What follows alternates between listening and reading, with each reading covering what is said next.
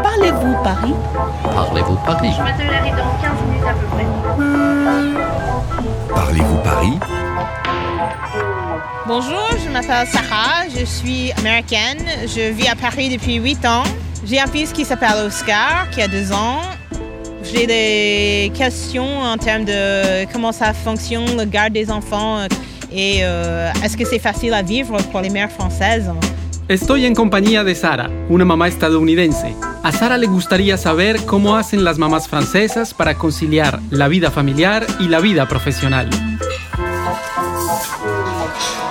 Bonjour, Bonjour Marianne. enchantée Sarah. Bonjour. Marianne Dorel se unió a nosotros en el Café Grenadine.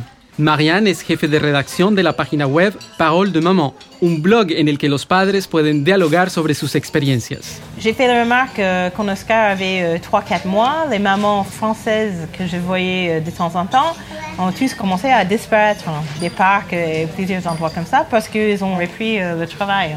Comme ça, et puis euh, tout d'un coup, euh, on voit plus les bébés, on voit plus les mamans, euh, ils disparaissent un peu.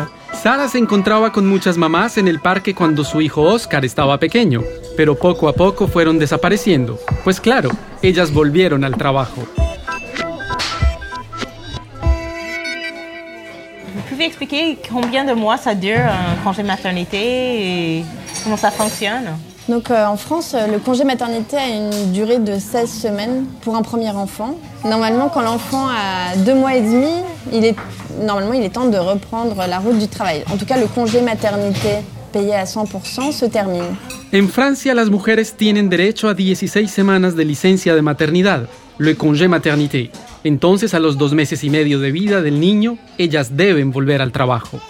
C'est vrai qu'en France, on est un petit peu dans l'Union européenne les champions euh, de la conciliation euh, maternité-travail parce que c'est vrai qu'il y a un fort euh, taux de natalité et on a également un pourcentage assez élevé de femmes qui reprennent le travail. Francia tiene la más alta tasa de natalidad, taux de natalité de Europa. Y la mayoría de las madres trabajan. Pero entonces, ¿cómo hacen? Est-ce que pour les femmes françaises, c'est difficile de laisser garder leurs enfants euh, tellement jeunes? C'est quelque chose qui remonte à loin, l'idée voilà, qu'une femme doit vite euh, reprendre euh, sa vie de femme euh, en même temps que sa vie de mère et ne pas être entièrement consacrée à cela. En Francia es una tradición que las mujeres retomen bastante rápido una actividad social después de haber tenido un bebé. C'est vrai qu'au 19e siècle, les femmes de la bonne société avaient l'habitude d'avoir des nourrices qui allaitaient leur bébé pour qu'elles puissent euh, voilà, euh, reprendre très vite leur vie de femme.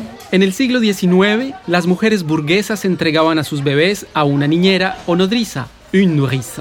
Ça vient de ça, le mot nourrice, quand on dit ça Tout à fait, voilà, c'est un petit peu fou, mais il y avait des régions françaises où on trouvait que les femmes faisaient particulièrement de bonnes nourrices. euh, en Bretagne, par exemple, on trouvait, elles avaient un meilleur lait, euh, et donc elles venaient euh, travailler à Paris dans les maisons.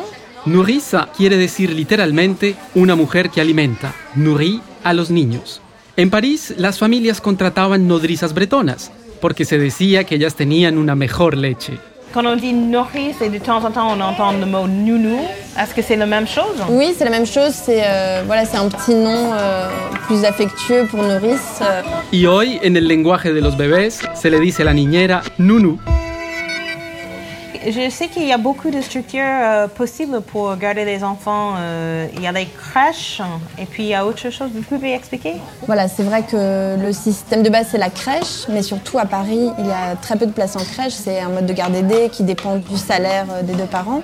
Para una mamá que retoma el trabajo, la mejor manera de que su hijo sea cuidado son las guarderías municipales, les crèches. Eso si encuentra un cupo. Ensuite, bien sûr, on peut faire appel à, à des nounous, donc ça fonctionne sur la confiance.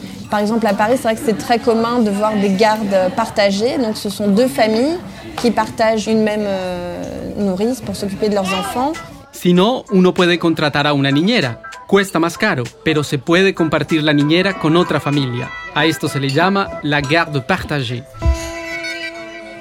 Et vous, Marianne, vous avez fait quel choix pour vos enfants? Bah, c'est vrai qu'à la fin de mon premier congé maternité, je me suis rendu compte que je n'avais pas de place en crèche. Donc j'ai euh, fait une garde partagée et après j'ai eu une place en crèche. Du coup, c'est vraiment euh, pratique pour reprendre le travail le cœur léger, euh, c'est très important.